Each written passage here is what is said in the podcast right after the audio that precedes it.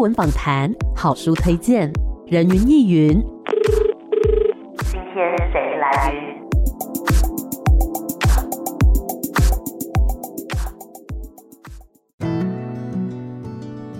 人云亦云，今天我来云。今天呢，人云亦云在空中要带大家来欣赏舞蹈之美。我们常常呢觉得说，哎，舞蹈好像是比较用视觉去欣赏的，那用听觉也有办法去描述吗？我们来看一下今天这位来宾的功力了。今天很开心呢，可以邀请到红舞制作这次推出了双舞作，叫做《拥抱》跟《嶙峋》。那我们邀请到的是制作人。人苏廷瑞，Hello，廷瑞你好，Hello，大家好，我是红舞制作的制作人苏廷瑞。嘿，hey, 我们这一次呢要跟大家来介绍的作品叫做《拥抱》跟《嶙峋》，但是我觉得要先让大家来了解一下红舞制作，这是一个什么样子的舞团呢？红舞制作其实到现在已经成立到了第六年了。嗯，哦、那哎，先跟大家说明一下红舞制作的这个“红”这个字，是它其实是我们的编舞家赖红忠的名字，嗯、取自于他第二个字“红”。红怎么写啊？那其实“红”这个字蛮特别，其实蛮少见的。哦，大家其实有时候会把这个“红”这个字误认成为高雄的“雄”啦，啊、或是飞翔的“翔”。那你可以对对，有点像。那你可以把它想象一下，就是呃，高雄的“雄”它的左边，嗯、啊，跟我们飞翔的“翔”的羽毛的右边结合在一起，嗯、就会是呃红舞制作的“红”这个字。是。那它这个字其实在中文的意思里面，其实是飞翔的意思。嗯。那也跟我们的团队目前的一些发展状况非常的相似，我们都希望能够飞到很多地方，或者是把作品啊、舞蹈的美好带给更多的人去观赏，这样子。是。那么红舞制作主要是传达什么样子的舞种呢？我们其实基底会有蛮多是用我们所谓的红舞技巧，那红舞技巧里面会结合很多以太极为基础的元素，然后去让舞者的身体有更多空间上或者脊椎上的变化，那可以创造出更多更丰富的一种视觉的效果，这样子。嗯、那当然。在每一次的作品里面，都会有一些些新的突破尝试。像我们也有曾经跟 hip hop 的这样子的舞种去做身体上的结合啦。嗯，那或者是说太极上的运用来说，我们都会有进更深入的一些身体上面的发展跟使用。那当然也会有一些芭蕾的元素在里面。嗯哼，刚刚讲到说这是由赖鸿忠这位编舞家所创立的嘛，可以再深入介绍一下这位编舞家吗？赖鸿忠呢，他其实一开始从双人的作品这样开始发迹起来，嗯，那这个作品叫做《与人》。那最早一开始是在西班牙的一个马桑萨的比赛那边有得过奖，嗯，那当然到这之后我们就开始团队就开始扩张嘛，因为很多机会了，当然可以有更多人可以看到舞蹈的作品了，那团队就开始成立，嗯，那就开始有很多国际邀演的机会，那在国际邀演机会里面，当然认识很多不同的国际的编舞家啦、策展人啦，或者是一些艺术节的总监，嗯，那在这样的过程当中，我们当然可以慢慢开始知道说，哎、欸，其实舞蹈在国际间是很容易被看见的，因为我们其实是没有语言，是，所以我们可以很用我们的舞蹈的作品的画面也好、意象也好，去让大家感受到说，我们到底想要传达什么样子的一个理念或者是概念，想要跟大家做分享。嗯、那《雨人》这个作品，其实在讲的当然就是跟压迫有关，或者是追寻自由。我们可以说是你要想要飞上去追寻自由的这样的感觉。嗯，所以这其实是一个蛮普世的一个价值。那当然大家就看到说，哎、欸，哇，舞蹈原来可以这么的撼动人心，或者是哇，激起你心中的那样子一种追寻自由的渴望，这样。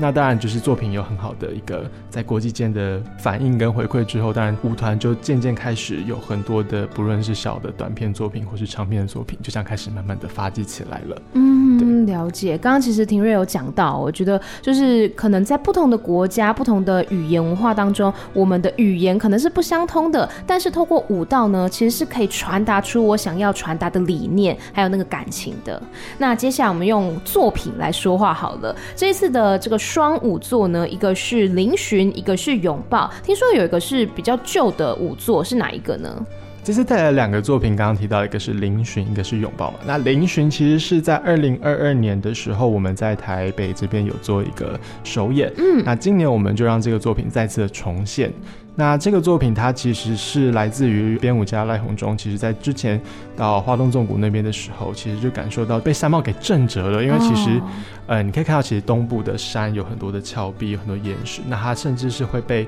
风啊、被海啊这样子侵蚀下去，所以它其实是有非常崎岖的样貌，但它也不停的在成长。嗯，那它也同时在保护着整个台湾，因为你看我们台风来了，我们都会说台湾有护国神山嘛，嗯、去让整个岛。它其实是安全的，但我们也可以看到说，它被侵蚀的这样的状况的时候，也很像我们在成长，我们跟人际之间的关系是。对，就像我们常常我们在长大会有很多的碰撞，或者是冲突，或是摩擦。对、嗯，那我们在这样子的一个成长或者是挤压的状态下的时候，嗯，其实就是跟山跟自然。都是一样的一种呼应的感觉，对，所以你可以看到，我们用身体这个作品很特别，它是，呃，用很多舞者可以去说堆叠出所谓台湾的山貌这样子的同时，你也可以看到说，其实舞者的身体是很直接反映着我们所谓人的情绪、人的欲望、人的感情，甚至是说人与人之间这种爱的关系。是，那不只是人对自然的爱，也在作品里面表达出所谓人对大自然的爱这样子。嗯，对啊。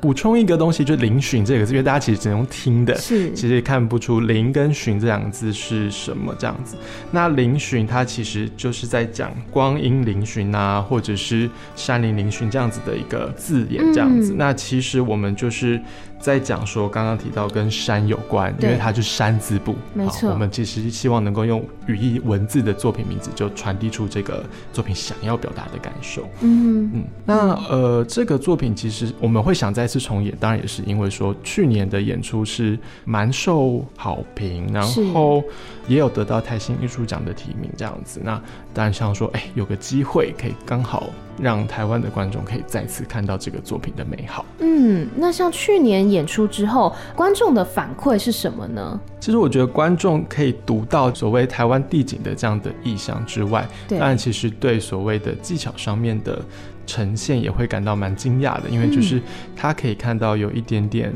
芭蕾的元素，或是我们身体怎么样的变化，在这个作品里面是。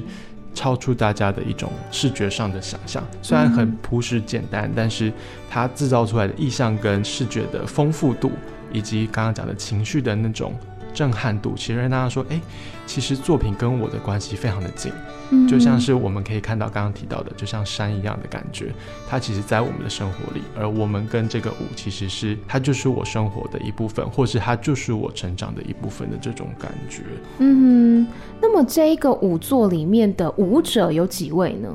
呃，舞者会有九位。那刚刚在说提到一点，就会是因为这次是在台北表演艺术中心的主剧场，其实场地非常的大。那我们也当然希望说，哎，九个舞者可以带来的画面的丰富度会非常非常的好看，这样子。嗯、所以刚刚讲到说，这个林寻呢是去年有表演过的舞作，那这一次呢有带来一个新的舞作，叫做拥抱。我看到拥抱的那个画面呢，那个视觉感觉起来是非常有张力的，然后是我觉得很温暖的一个作品。可以来介绍一下这个作品的概念是什么吗？拥抱这个概念，其实呃赖鸿忠一开始在想的时候，当然也跟我们。出生下来，其实第一件事情就是很需要被拥抱。对，你看小朋友刚出生的时候，他一被接生下来，就是一个被拥抱到这个世界上。嗯那我们其实人在整个人生过程中、生命当中，都是在渴望被拥抱，或是渴望给予别人拥抱。对。那我们就希望说，哎，这个作品其实也可以去好好的从我们的人际关系里面，或者是从我们的爱里面去找到说，我们人生而为人的那个最原始的欲望跟渴望会是什么？嗯。那这次的话，我们就是有邀请整个金奖的设计团队哦，哦，就有包含呃我们的金曲的徐家伟，他是。在做音乐的，那还有我们的影像林杰森，然后还有一个是他跟另外一位一起共同来做，嗯，灯光是蔡兆宇。那我们希望是说，可以让大家看到不只是舞蹈，而是让灯光甚至加入这次影像的元素的时候，它可以让整个视觉舞蹈的丰富度变得更不一样，甚至是给予大家更多画面上的想象。因为其实舞蹈只有身体的诠释嘛，那当这些元素一起加进来的时候呢，嗯，就会让整个画面是诶非常的震撼。嗯哼，对。那刚刚提到就是影像设计会是林杰森跟我们另外一位拜伦一起合作，是，嗯，所以我觉得其实很多人呢一想到舞蹈就会想说，哎，是用看的。可是刚刚讲到了有灯光、有影像，然后呢还有音乐的部分，所以其实它在不同的感官上面都会来去刺激我们、震撼我们，然后再搭配上舞蹈舞。者他们的呈现，那拥抱这个舞作它有多长的时间呢？我们预计大概是快要六十分钟左右的时间啊，聆讯也差不多。嗯，那我们在舞蹈里面来说，希望在这样的篇幅里面是可以。让大家好好的酝酿自己的情绪，嗯，然后跟着舞者在台上一起呼吸。是，那其实不止舞者，其实我们在后面的技术人员，甚至是不论是灯光啦、影像啦，我们都是一起在那个呼吸里面，嗯、一起在剧场的时间里面，我们一起享受这个很互相交流的时光，嗯、然后透过我们的表演，把我们希望能够传达的情绪跟感觉都分享给大家。嗯，我比较好奇的是说，刚刚讲到，哎，林巡的。呃，舞者会有九位嘛？那拥抱的舞者也是同样是九位嘛？对，我们也是九位的舞者。那他们是会九位一直都同时表演吗？还是说会有单人的，会有双人或三人的呢？哎，都会有，因为我们会希望让整个画面是一直在流动的，会有很丰富的一个视觉效果，这样子。嗯哼，所以大家走到这个剧场当中，就可以去感受到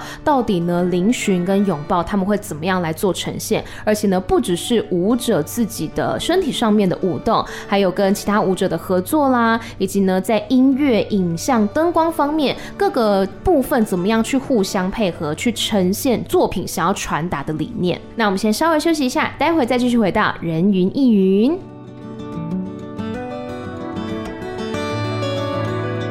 欢迎回来，今天的人云亦云，这次呢，在空中要带大家来欣赏舞蹈之美哦。我们今天邀请到的是红舞制作的制作人苏廷瑞，廷瑞你好，Hello，大家好。是我们刚刚讲到了红舞制作里面的这个红啊，不只是编舞家，也是艺术总监赖红忠他的名字哦，是一个很特别的字。我每次要打的时候呢，都要特别找一下，他的红是左边是高雄的雄的左边，然后右边呢是一个羽毛的羽。有飞翔的意思。那刚刚也说到，这一次带来了双舞作的呈现，一个呢是去年曾经有在舞台上面表演的聆讯，另外一个呢是这一次的新作品叫做拥抱。那刚刚其实廷瑞有提到说，舞蹈呢这个表演的形式，其实在国际间也是相当的受到关注的，因为。可能我们跟外国的朋友之间呢，语言不同，但是透过舞蹈确实可以去呈现我们的情感以及作品的理念哦。所以想要问一下说，说鸿舞制作之前有什么样子的国际交流经验呢？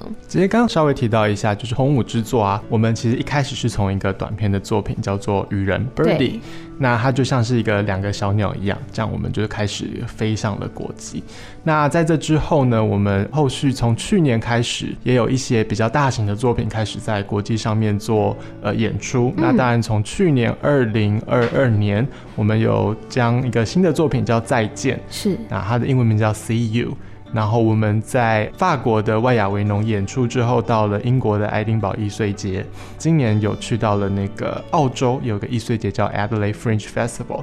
那我们在这三大的艺穗节里面，我们大概演了接近快要六十场左右的演出。嗯，那这个作品它其实编创的缘起是来自于看到了一场车祸意外嘛。嗯，那你就会看到说，哎，其实人跟人之间很容易，其实跟我们身边的人就会说，我们有时候说 say hi 或者开始 say goodbye。嗯，所以很多人在你的生命当中来来去去，那到底谁会是我们所最爱的那个人也好，或是在每一次的相遇与离开的时候。我们跟人之间到底留下了什么，或是创造了什么？所以其实，在这样的作品里面，大家看完的时候都会说，嗯，很震撼，很想到各种生命中的一些片段，或是想起了某一个你在生命中曾经遇到的一个人，这样子。嗯、那这个作品其实我们在爱丁堡艺穗节的时候，其实也得到蛮好的一个评价，因为爱丁堡艺穗节会有星星的一个，就是我们的星星的评论制，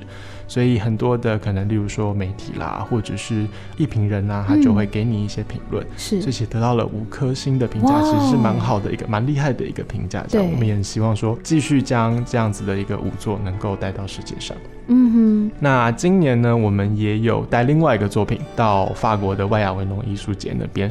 那这个作品呢，就是刚刚有听到与人的这个作品，我们把它变大了。哦，好，从两个人变成八个人，是从呃十八分钟变成了接近快要六十分钟的一个工作，嗯，扩大了，对，从两个两只小鸟飞出去变八只小鸟，成群结队就一起出去了。是，那这个作品啊，我们在变长了之后，它其实可以有更多的空间去讲述所谓追寻自由的这件事情。嗯，那雨人这个作品很特别，是我们运用了一个元素叫林子。哦，如果大家有看到传统的就是戏曲的元素里的话，会有那个头上有很长的羽毛的这样子的一个头饰，这样的一个服装哈。那其实，在这样的服装原本的传统的意思，可能会比较像有点阶级的意思，或是你比较位高权重，或是你很重要的这样的人的角色的时候，你可以佩戴这样的的的翎子这羽毛在你头上。那当我们在里面，不论性别，不论阶级，戴上翎子的时候，其实它就会有一种我们希望能够让它转化它的意象。然后，当然，作品有用到了一个藤杆，我们在里面创造出笼子的这样子的感觉，嗯、所以大家就会感受到说，啊，原来我们可以从作品里面去表达出说，自由是多么的可贵，或是我们如何去争取这件事情。嗯、所以在法国这次的演出，其实。我们二十场的演出，每一场都是卖完的，也非常的不容易。然后还有很多人是在外面等，就说：“哎，今天有没有没有人没来？我可不可以？我可不可以？我可不可以补位？”然后甚至有人就说：“我明天或我今天就要离开法国亚维农了，我可不可以看到？”这样已经有点一票难求的那种疯狂的程度。所以这个作品啊，二零二四年我们在三月即将会带回到高雄的威武营。去演出，到时候如果大家有兴趣，可以关注一下红舞制作的动向。嗯，了解哇，其实可以听到红舞制作呢这几年之间在国际上面的表现也好，或者说交流呢，真的都是引起很大的关注。那我蛮好奇的，就是说刚刚讲到很多呃作作品概念的呈现嘛，那么在技巧方面，就是国际间的评价是怎么样子的呢？国际间的评价其实我觉得蛮特别的，是因为台湾其实舞蹈是非常常到国外去做演出，因为。其实台湾的舞蹈，说实在，在国际间是非常厉害的哦。大家不要小看我们自己的实力，是因为我们的无论是舞者从小的训练也好，或者是创作者在各种题材的选用，或者是在用舞蹈来表述自己的想法或者是看法观点的时候，其实是非常特别的。嗯，那在有非常的厉害的身体基础之下，我们在做这样的创作是非常非常独特的一个存在。是。那我们红舞制作在国际间的话呢，目前当然除了从短片的作品是非常的受到关注之外，长片的作品其实也正在做一些巡演上的规划。嗯，那当然逐渐让国际间有一些认识嘛。目前也在谈一些明年去欧洲跟美国这边的演出，都还在做洽谈。嗯哼，那当然我们也希望说。可以不停的将这样子的呃，我们所谓东西方交融的一个作品的呈现，是能够被更多人看到的。嗯哼，因为廷瑞自己有去到很多这样子国际的艺术节啊，这些现场去，不管是参与也好，去观看也好，就是因为我没有去过嘛，所以我很好奇，说那个现场的氛围是怎么样子呢？其实我们去刚提到有几个艺术节，例如说像是法国的外洋维动艺术节，还有英国爱丁堡的呃艺穗节，还有澳洲的 Adelaide Fringe Adelaide 的艺穗节。是这几个艺术节，其实他们的感受都非常的不一样。像是如果在法国，我们看到法国其实它的舞蹈作品相当的多，然后也相当的丰富。那那边的观众，其实我觉得法国人蛮有趣的事情是，他们其实从小就有这样子观看表演艺术的习惯。嗯，对他们来说，这可能已经是一种日常，或者是从小就耳濡目染，就是哎，我知道我可以去哪边看演出，然后。跟大家分享我们的心得，所以他们是很愿意表达说，哎，我看完了，我的感觉是什么，然后就会很想要跟你分享说，哦，我刚刚看到了什么东西，我有什么样的感受，然后很希望可以在演后赶快跟你做一个交流分享。是，所以这个文化的特征，我觉得相当的特别。那蛮多法国人其实是每年七月就会固定准时回到这个艺术节去报道，就是因为它一整个艺术节里面大概会有好几百个节目，好几百个场馆，每天都会有演出，从早上到晚上。嗯，所以那个类型啊是涵盖了包含戏剧、舞蹈。然后也有马戏，然后也会有一些喜剧的东西，甚至是音乐的表演，是非常的丰富。然后那个七月整个亚维农之疯狂，很热闹，很热闹。然后每个人就抱着一本很大的那个节目册啊，然后在每个场馆之间去写笔记，说哦，我今天要去看什么，我今天要看什么。嗯、它就像是一个很大的城市，然后天天都有节目去里面找寻每一个我想要看。嘉年华一样，呀呀呀，像一个嘉年华一样。然后不只有法国的团队，其实会有很多国际的演出也都会在。那边进行，嗯，所以非常非常的有趣，是，对。嗯、那刚刚提到第二个就是爱丁堡艺术节，对你可以看到它有很多的在公园里面搭起的马戏棚也好，嗯，或是在很多就是在爱丁堡的一些古城，或是学校空间，或是。很多一般的本来不是演出空间，去变成了演出的空间，这样子，所以整个城市也是在那一个月里面会为之于疯狂的，是在看节目跟表演节目，但它更多会有一些像是马戏的演出。或者是因为马戏，它那边就有马戏棚嘛，很大的马戏棚，嗯、所以会有很多大秀，或者是很多有趣的亲子马戏会在那边出现。嗯，那当然那边就会有更多，例如说音乐剧、喜剧，或是所谓的 talk show，也会有一些魔术，你会在那边看到。那它其实会更像偏一些些娱乐感的东西，因为整座城市也很大。那它更像是一个商业城市，但它同时也是古都嘛，因为爱丁堡有爱丁堡的那座城堡，然后有很多蛮传统的建筑物都还保留下来，然后那些空间也被转化成演出的剧院或演出的场合，是。对，也是非常的疯狂，因为也是每一天从早到晚都会有很多很多的节目，然后你不论是男女老幼。都可以找到你会喜欢的东西。嗯，了解。哇，其实我觉得听到这些国外的艺术节，然后他们的节目安排的丰富度，然后呢，还有这个场馆的多元性等等，真的让我觉得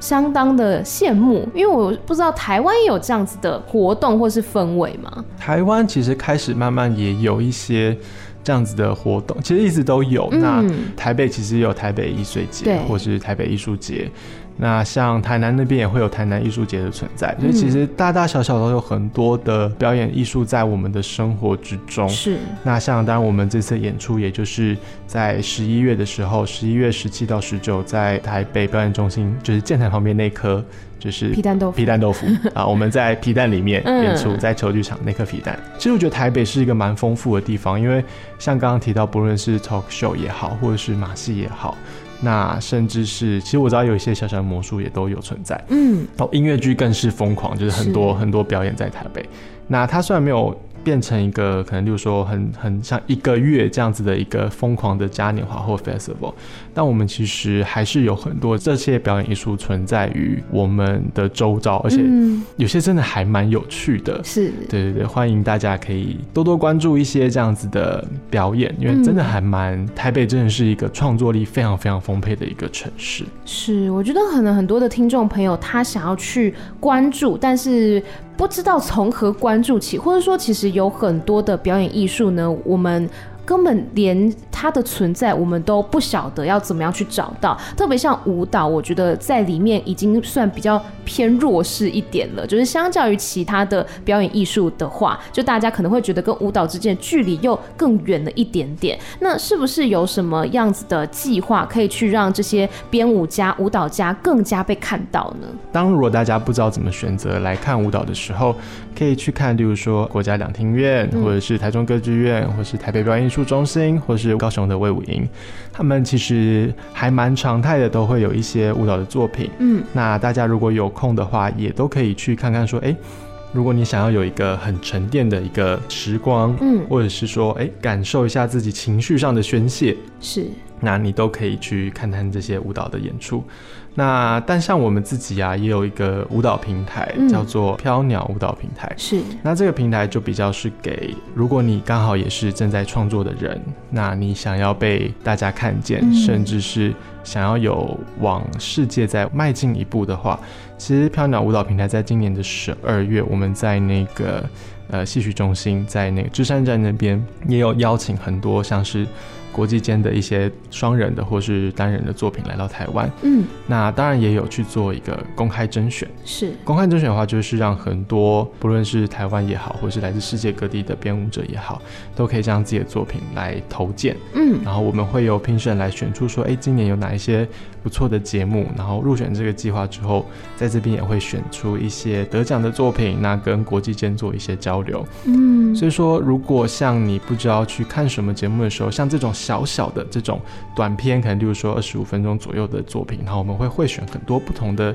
演出。那像这样子的形式，其实也是可以一票，然后看到很多种不同的表演呈现，嗯、很划算哦，很划算，因为你可以就是。看到同一个呃演出时间里面，你可以看到不同的国家也好，或是不同的主题也好。不要说哎、我好害怕看舞蹈，我怕看不懂，或者是哎、我一进去就是一个六十分钟要看一整支舞，可能还没有办法入门的时候，其实像这种飘鸟舞蹈平台的作品是。蛮好，让大家变成是第一次，哎，我可以先看看，感觉一下哦，什么是舞蹈？嗯，不同国家会有什么样不同的风格也好，或者是，哎，现在的舞蹈原来大家的叙事方式，或者是说创作主题也好啦，或者是我们可以看到身体上的使用会有什么样的不一样的地方？嗯，了解。那么，呃，刚刚有讲到说，其实。呃，红舞制作呢，在国际上面的交流很丰富，也有讲到说台湾的舞蹈家啊，在国际方面的评价其实都是相当高的。那不过回到我们台湾这片土地，你觉得在台湾要推广舞蹈这门表演艺术，有没有什么样的挑战呢？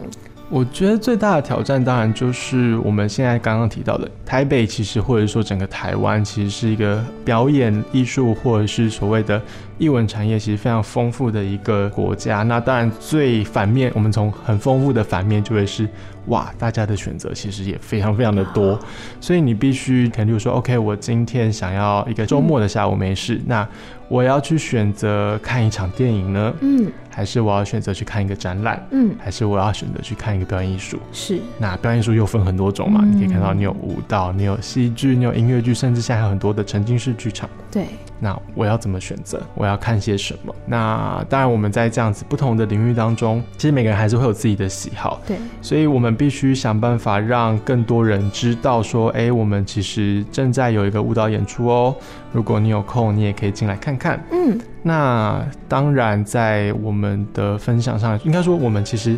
从小大家比较少有机会去接触到说哦，我要去看一个舞蹈，嗯，因为它当然跟鸡生蛋蛋生鸡有关，就是平常常态不会有这么多。那所以你在选择上就会把它变成是，哎、欸，好像偶尔去看一下，嗯、一年看一次，或是哎、欸、有听到别人介绍才去看一次。是对，因为像我们如果出国看，你就发现刚刚提有些国家它可能哦每个晚上都有表演，嗯，每个晚上可能都会有音乐剧，每个晚上都会有 talk show，嗯，哦，或者是每个晚上都会有一些马戏的演出。是，那你在很常态看的时候，其实它才会变成你所谓的一个生活习惯。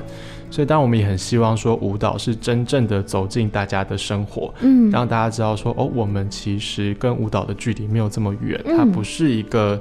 这么难以亲近的一个表演的类型，所以。正在努力啦，当然，但希望就是邀请各位，如果有空都可以来看看。不论是呃我们在十一月年度制作也好，或者是像刚刚提，可以去关注一些，哎，在不同场馆里面，其实台湾有很多很多的舞团，很多很多的舞蹈，从舞蹈的欣赏开始。那我觉得它就有点像诗意的这种感受，就是每个人对于这样子的一个作品呈现的形式来说，都会有自己的解读。对，然后你都会在每个。看完舞蹈演出的时候，带回你自己的一些感受。嗯，没错，我觉得很多人呢，对于舞蹈，就像刚刚廷瑞讲的，可能因为不熟悉，或者是说呢，没有看过，没有走进剧场去看过，说，哎，舞蹈表演是怎么一回事，而不会把它列入到我们的选择清单里面。但我觉得，如果你给自己一个机会，然后呢，也给舞团一个机会，你会发现说，哎、其实舞蹈它是不需要过多的语言文字，它就是透过身体的舞动，然后还有可能搭配上音乐啊、影像、灯光等等各个方面的配合呢，就可以去很好的表达出他的情感以及理念。所以我真的很希望大家呢，可以给舞蹈一个机会，也给自己一个机会，去好好的欣赏这门表演艺术。那当然，刚刚讲了那么多，我们这次还是要来介绍一下红舞制作的《拥抱》跟《嶙峋》双舞作这次的表演时间跟地点。我们的表演时间跟地点呢，是会在十一月的十七到十九，在台北表演艺术中心的球剧场，就是剑潭站出来看到的那颗，我们都戏称它皮蛋豆腐哦。嗯、那我们这次双舞座呢，会是。呃，一次有两个作品在那个空间里面做演出，但是我们会是不同时段。是，我们在礼拜五十一月十七礼拜五的晚上，跟十一月十八礼拜六的晚上是呈现这次新的作品《拥抱》。嗯，那在我们的十一月十八的下午跟十一月十九周末的下午，则是呈现我们刚刚有提到的一个重现的一个制作《嶙峋》这个作品。那一次，如果你想要看两个作品，那就是礼拜六下午晚上一起看，会非常非常的精彩跟丰富。对，因为反正旁边是那个士林夜市嘛，对，每个人看完就去逛逛街，吃个东西 再回来，然后晚上再回来。对对对，非常的有趣。那当然，嗯、这次呈现两个作品，他也希望说，哎，我们一次难得能够回到台湾演出的时候，希望尽可能让大家看到我们有什么样子的东西，然后把我们自己最好的一面带回台湾这样子。那么，如果说有任何的最新讯息，可以到哪个粉丝专业或是 IG 账号呢？可以追踪我们的 FB 的粉丝专业叫红舞制作。嗯，那红，然后 再次跟大家提一下那个红，怕大家 key 不出来。嗯，有时候我们打字就是在 search 在搜寻的时候，哎、欸，找错字就找不到。是，红就是。高雄的雄，然后旁边是羽毛的羽，对啊，这个字，甚至你可能打这个字，可能应该就会看见了，因为这个字非常的少见。嗯哼，没错。那你也可以到 Amy 的粉丝专业，或是我的 Podcast，我都会。对啊，我的标题应该就有这个字了，大家可以直接复制去搜寻一下哦。那么今天呢，很开心可以跟红舞制作的制作人苏廷瑞来聊聊这一次的作品，然后呢，也聊到了很多，我觉得台湾的朋友们对于舞蹈可能会有一些距离感，啊或者是说不晓得怎么样去开始欣赏。刚刚廷瑞呢，其实也分享了很多，是我们可以怎么样去开始欣赏舞蹈这门表演艺术的方法哦。那最后，廷瑞还有没有什么话想要对听众朋友说的呢？哎，我希望说大家，我们刚刚提到，就是其实我们的生活里面真的有很多的呃很丰富的表演艺术。对，然后大家其实。我们身为表演艺术的人，我们都很希望说，把我们自己生命中的体验、体悟，都透过作品来跟大家做分享跟沟通。所以，如果大家有机会，甚至是路过看到，或者是诶听到朋友的介绍，都可以踏出你的第一步，去尝试看看说。啊，原来表演艺术真的就在我们周遭，而且我们的生活其实就充满了各种的艺术跟呃文化，或者是所谓我们把它淬炼出成为一个故事，好可以被分享的一个这样可能。所以如果你们有机会都可以做接触，那也很希望红舞制作这次的拥抱跟聆讯会成为大家第一次来接触舞蹈的一个这样子的契机。嗯，那我们很渴望跟大家。分享我们对于整个不论是土地也好的感受，或是对于人际关系的感受都好，很希望能够邀请你们，让我们的作品成为你们踏入舞蹈的第一步。是，那我们就跟所有的听众朋友相约，我们剧场见。今天呢，再次谢谢廷瑞来到节目当中，谢谢您，谢谢大家，我们剧场见，拜拜。